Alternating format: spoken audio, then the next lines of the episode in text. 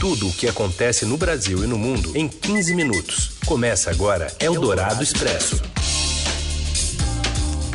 Olá, tudo bem? Seja muito bem-vindo, muito bem-vinda. A gente começa aqui mais uma edição do Eldorado Expresso para você ficar muito bem atualizado das notícias mais quentes na hora do seu almoço em mais ou menos 15 minutos. É uma parceria do Estadão com a Rádio Eldorado, que você acompanha primeiro pelo rádio FM 107,3, estamos ao vivo e já já, terminando, vira podcast. Você também pode nos assistir na TV Estadão todos os dias. Também tem uma edição do Eldorado Expresso também em vídeo. Eu sou Raíssa Abac, aqui também está a Carolina Ercolim e nós vamos aos destaques desta sexta, 13 de setembro. Eldorado Expresso. Já chega a 11 o número de pacientes mortos em um incêndio que atingiu o Hospital Badim, no Maracanã, zona norte do Rio. Os principais órgãos ambientais do país podem ficar sem verba antes do fim do ano. Só há recursos para mais dois meses de fiscalização. E ainda as queimadas no Pantanal, a liberação dos saques do FGTS e a disputa pela liderança na última rodada do primeiro turno do Brasileirão. Eldorado Expresso. Gente começa falando da tragédia lá do Hospital Badim, no Rio de Janeiro. O IML identifica as primeiras vítimas do incêndio no hospital e quem traz mais informações é o repórter Márcio Dozan. Oi, Dozan. Olá, Carol. Olá, Heisen. Olá a todos. O Instituto Médico Legal do Rio de Janeiro identificou até a metade da manhã desta sexta-feira pelo menos seis das vítimas do incêndio que atingiu o Hospital Badim no fim da tarde de quinta-feira.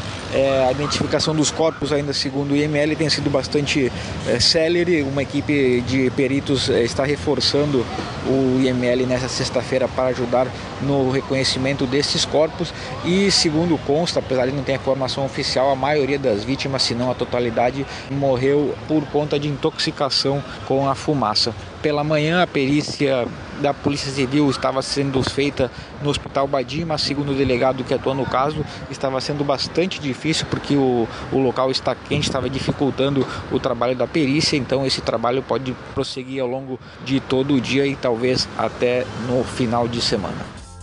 Bom, entre os mortos aí, 11 mortos até agora, uma das vítimas foi a dona Luísa, de 88 anos. O filho dela, Emanuel Ricardo dos Santos Melo, conta como começou o incêndio. Teve uma primeira falta de energia muito forte e depois de um tempo veio a segunda. O pessoal da manutenção do, do, do Badim foi passando nos boxes, tranquilizando, dizendo que eles tinham resolvido e que estava tudo tranquilo, que a energia ia se restabelecer. Como se restabeleceu, só que depois disso, uns 20 minutos no máximo, faltou de novo, houve uma explosão e começou fumaça muito densa e muito cheiro de diesel. Muito, muito forte, muito forte. As pessoas que estavam lá do, do, do, corpo de funcionários do, do, do, do Adim lá, você tem totalmente perdido, batendo cabeça sem saber o que fazer. Eu pensei, pô, finalmente agora tá tranquilo.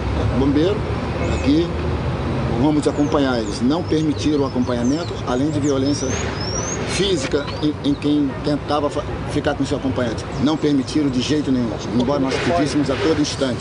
Eles não permitiram. Alegaram que a gente tinha que sair por um outro canto, sem orientação, sem nada, não tinha, não tinha ninguém conduzindo ninguém para sair. Nós saímos, não podíamos ter morrido também. tinha muita fumaça e muito cheiro. Quanto tempo? E os bombeiros falaram, ela, é, você vai encontrar seus parentes lá embaixo. Eu estou encontrando minha mãe aqui no IML. Eldorado Expresso. Principais órgãos ambientais podem ficar sem verba antes do fim do ano. As informações é, são da repórter Giovana Girardi, que conversa conosco. Oi, Giovana. Oi, Raicen. Oi, Carol. Pois é, a gente deu uma matéria hoje mostrando que, considerando os bloqueios orçamentários né, que foram feitos neste ano no, no Ministério do Meio Ambiente como um todo, mas principalmente afetando o IBAMA e o ICMBio, que é o órgão que cuida dos parques nacionais do país, os dois órgãos, que são os principais órgãos ambientais do Brasil, podem ficar sem verba já nos próximos dois meses. O caso do ICMBio ainda é mais grave. Já no final do mês, agora, eles podem ficar sem recursos recursos. O IBAMA, em dois meses, pode ficar sem recursos, por exemplo, para fazer a fiscalização ambiental do país. E a fiscalização é o, é, é o recurso que eles usam para combater, por exemplo, o desmatamento, as queimadas. Então, é esse o cenário agora. O Ministério do Meio Ambiente diz que está tentando descontingenciar as verbas com a presidência, né, com a Casa Civil, mas ainda não tem nenhuma notícia disso. Então, por enquanto, o cenário é um pouco crítico para esses dois órgãos. Eldorado Expresso. E ainda sobre o meio ambiente, Mato Grosso e Mato Grosso do Sul decretaram um estado de emergência, emergência né, pelo aumento vertiginoso das queimadas. O crescimento foi de 334% na região do Pantanal, segundo o INPE. Enquanto isso, governadores e vice-governadores dos estados da Amazônia Legal se reúnem hoje com embaixadores da Alemanha e da Noruega que suspenderam os repasses para o Fundo Amazônia. O encontro também terá a presença da Embaixada do Reino Unido, que ofereceu uma ajuda de 50 milhões de reais para o combate aos incêndios na região, aporte aceito pelo Brasil. O governo federal não participa e a ideia é encontrar uma forma de manter os repasses sem interferência da União. Eldorado Expresso.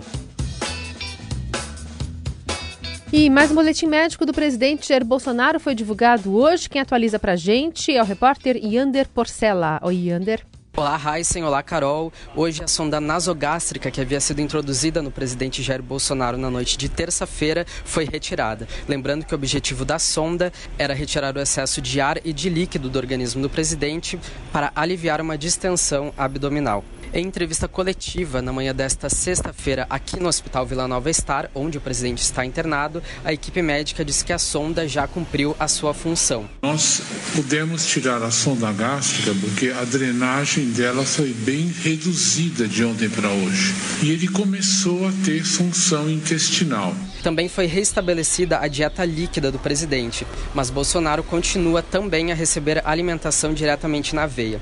Segundo os médicos, eles decidiram manter as duas dietas por precaução. O médico responsável pela cirurgia do presidente, Antônio Macedo, disse que Bolsonaro poderia ter alta daqui a três ou quatro dias se ele avançar nas dietas e melhorar os movimentos intestinais. Eldorado Expresso. E a Caixa Econômica Federal começa a liberar hoje os saques de até 500 reais do FGTS. Nessa etapa, somente os corrent... para correntistas do banco nascidos entre janeiro e abril, esses aí é que podem retirar o dinheiro. Segundo a Caixa, serão liberados 5 bilhões de reais para cerca de 12 milhões de pessoas. Algumas agências do banco vão abrir amanhã, das 9 da manhã até as 3 da tarde, e também haverá um horário especial de funcionamento na próxima semana. Eldorado Expresso. No Espírito Santo, o deputado estadual Capitão Assunção, do PSL, ofereceu 10 mil reais a quem matar o criminoso que na última quarta-feira assassinou uma mulher em frente da filha de 4 anos em Cariacica. O parlamentar, que é capitão aposentado da Polícia Militar, deu a declaração no plenário da Assembleia Legislativa no mesmo dia do crime. 10 mil reais aqui do meu bolso, quem mandar matar esse vagabundo, isso não merece estar vivo, não. Tá aí, em entrevista à TV Gazeta, o deputado confirmou o discurso no plenário e disse não considerar antiético ou criminoso o conteúdo do discurso dele. O presidente do PSL no Espírito Santo, Carlos Manato, citou que o deputado Capitão Assunção tem imunidade parlamentar e liberdade para falar o que quiser, mas não reflete o posicionamento do partido.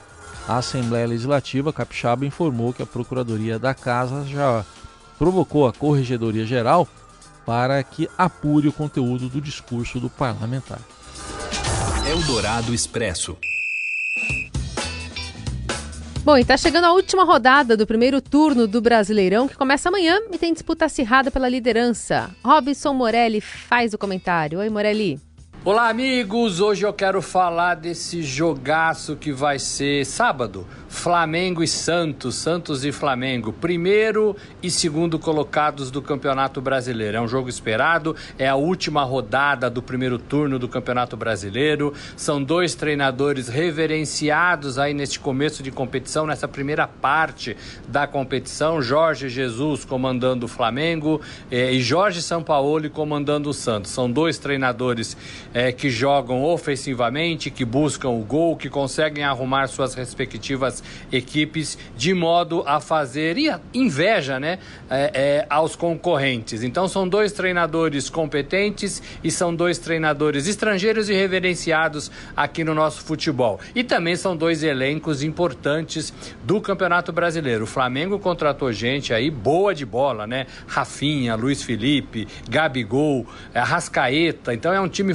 fortíssimo e é um time que vem encantando. Pro lado do Flamengo, o torcedor acredita que deste ano não passa. Ai, ai, ai, aquele cheirinho, aquele cheirinho de campeão deste ano não passa. Pode até ser. O Flamengo é primeiro colocado e tem um time forte, faz uma campanha bem legal. Do lado do Santos, o Santos tem um elenco mais modesto, mas o Santos tem muito apetite para jogar, tem muita facilidade de jogar, tem alguns bons jogadores no meio de campo, no ataque. Esse São Paulo está fazendo um time ofensivo e esse DNA do Santos é bacana. Parece que o Santos deu liga, né? Todo mundo queria ver esse Santos é, jogar e ainda quer. Então é um jogo de primeiro e de segundo colocados neste sábado, 17 horas. Maracanã vai estar lotado, todos os ingressos foram vendidos, quase 70 mil pessoas para ver essa partida e vai ser uma partida que fecha o primeiro turno e que dará ao vencedor o título simbólico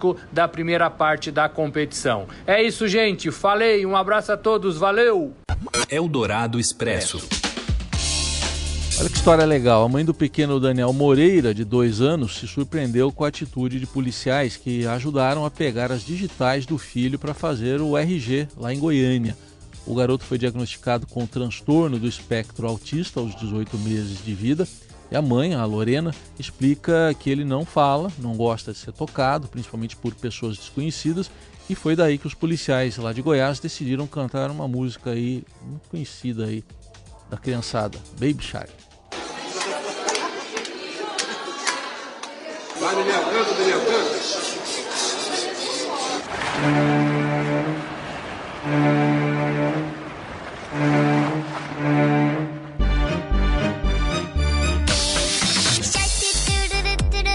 Quem não sabe, esse Baby Shark é quase um hino, né, no mundo infantil, uma mistura de desenho infantil e apresentação de crianças coreanas aí, que é um sucesso em todo mundo.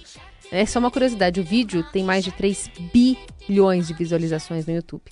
Mas voltando ao Gabriel, um dos policiais, aliás, ao Gabriel não, ao Daniel, um dos policiais, o Gabriel, disse que na hora todos dão uma improvisada ali para ir de acordo com cada criança, né, para conseguir que saia direitinho a impressão. Então, no caso do Daniel, eles criaram primeiro um vínculo para ir fazer a coleta das digitais e conseguiram.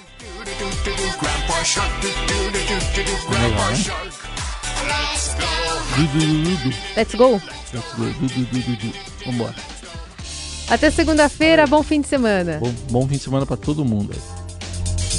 Você ouviu Eldorado Expresso tudo o que acontece no Brasil e no mundo em 15 minutos.